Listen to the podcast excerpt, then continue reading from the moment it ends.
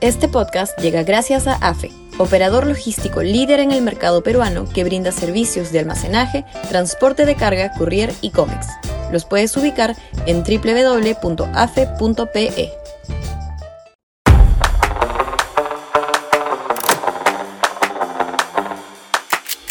Derrota del Movadef. Sudaca, Perú. Buen periodismo. El décimo primer juzgado constitucional de la Corte Superior de Lima ha terminado por hacer lo que el Congreso debió haber hecho hace mucho tiempo y que aún está a tiempo de hacer.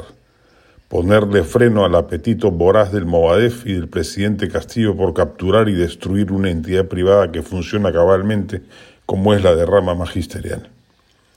En resolución del pasado 14 de noviembre, la Sala dispone suspender provisionalmente los efectos de las modificaciones al Estatuto de la derrama magisterial realizadas mediante Decreto Supremo 009 Minedu y suspende provisionalmente los efectos de la Resolución Ministerial 356 Minedu y sus modificatorias.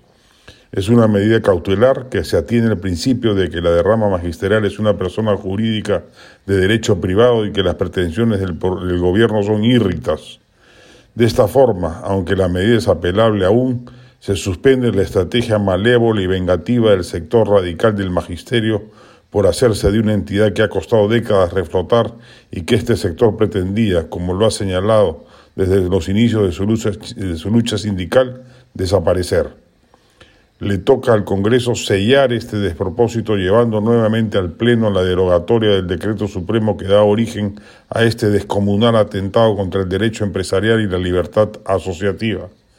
Ya la Comisión de Constitución ha tomado posición al respecto. Corresponde que ahora lo haga el Pleno y no se repita la indecorosa conducta de algunos parlamentarios que se pusieron de costado en anterior ocasión y permitieron que el FENATE Movadef siguiera adelante en sus torvos propósitos. Corresponde a la mayoría opositora ponerle coto a los desmanes del Ejecutivo.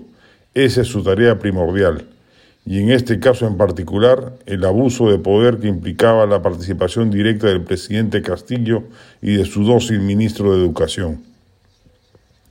Por decretos supremos no se puede intervenir en las decisiones estatutarias de empresas privadas se sentaría un precedente nefasto para la confianza de los agentes empresariales y eso es lo que pretendía el gobierno sin ningún sustento legal ni constitucional. La Corte Superior ha fallado en justicia suspendiendo los alcances del decreto de Marras. Es la hora de que el Congreso selle lo actuado derogando la susodicha norma, poniendo el Estado de Derecho por encima de apetitos sindicales particulares y afanes de venganza primarios que involucran al primer mandatario.